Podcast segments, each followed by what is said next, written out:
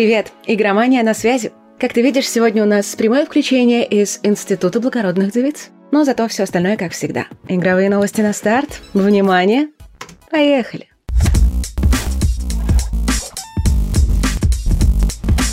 Долгое время Microsoft успокаивала фанатов PlayStation, что у нее нет планов лишать другие платформы игр Bethesda. Что ж, пластырь сорван. Теперь Фил Спенсер заявил максимально четко. Bethesda купили, чтобы та выпускала эксклюзивы для платформ, где есть сервис Xbox Game Pass. Но если только иное не предусмотрено контрактами. Например, Deathloop по-прежнему временный консольный эксклюзив Sony.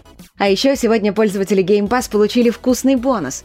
Еще 19 игр Bethesda для консолей и ПК. По сути, все важные хиты. От Dishonored и Doom до TES, Wolfenstein и Fallout. А еще Prey, Rage 2 и первая The Evil Within – а если чего-то еще нет, то точно добавят в будущем. Издательство Square Enix заявило, что 18 марта проведет онлайн-шоу, центром которого станет анонс новой Life is Strange. Да, после второй части приятные чувства к серии подостыли. Но, по слухам, новой игрой занимается не Don't Not, которая недавно порвала с издателем. Судя по всему, разработку передали в руки студии Deck Nine. Именно она делала приквел первой Life is Strange о Хлое под названием Before the Storm. Square Enix подтверждает, что в грядущем проекте будет новый главный герой со своими умениями. И, опять же, по слухам, атмосферная игра будет ближе к первой части. Так что, в общем-то, есть шансы на то, что серия сможет вернуть себе былую славу.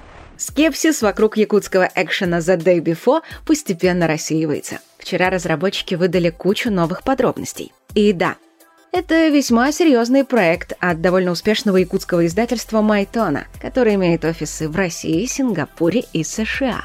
Разработка The Day Before идет два года. В команде 70 человек, их число постоянно увеличивается. Работают удаленно, нанимая разработчиков по всему миру. Также обещают большой открытый мир и свободный PvP. А прокачка будет давать лишь небольшие бонусы, поэтому игрокам придется больше полагаться на свое мастерство. Игру сравнивают с The Division и The Last of Us, а нашему сценаристу кажется, что разработчики скорее пытаются сделать правильную версию Escape from Tarkov с зомбями, атмосферой и даже бронетехникой. И еще одна отличная новость от российских разработчиков. Продажи рогалика Loop Hero преодолели планку в 500 тысяч копий. Сейчас студия работает над самыми важными улучшениями. Например, добавят настройки скорости передвижения по карте и в бою, а потом займется свежим контентом. Новые карты, классы и, конечно же, музыка. Ведь нынешний саундтрек ставит рекорды по популярности. У западных студий тоже есть чем похвастать. Меньше чем за месяц Адвенчура Little Nightmares 2 продалась тиражом в миллион копий. Первая часть шла к такому же результату больше года. А сейчас будет несколько новостей одна за одной. Это чуть больше, чем просто блицы, а потому интереснее. Если ты ждешь ремейк Готики, есть парочка новостей. Издательство THQ Nordic сформировало для разработки проекта для PS5, Xbox Series и ПК новую студию в Барселоне. Она получила название Alchemia Interactive. Сейчас команду активно расширяют, и игру наверняка придется подождать. Зато свежими подробностями обещают поделиться уже в ближайшие месяцы. А помнишь, как режиссер Кристофер Нолан призывал всех смотреть фильмы правильно, в кинотеатре на большом экране? Многие фанаты, естественно, только посмеялись, потому что есть куча других вариантов. А один даже перенес его фильм «Довод» на Game Boy Advance. 5 картриджей и скорость в 6 кадров в секунду. Вот теперь можно и посмотреть. Руководство Star Citizen наехало на сотрудников своей студии в Техасе. Если помнишь, там были рекордные для штата морозы и отключали электричество – Теперь разработчики жалуются, что им мало того, что не помогли, так еще и требуют наверстывать график за счет отпуска и выходных. Хотя после появления материалов в СМИ некоторые сотрудники студии сказали, что все это ложь и провокация. Кстати, из-за тех же морозов дополнение Borderlands 3 Director's Cut отложили на три недели. Новая дата выхода – 8 апреля.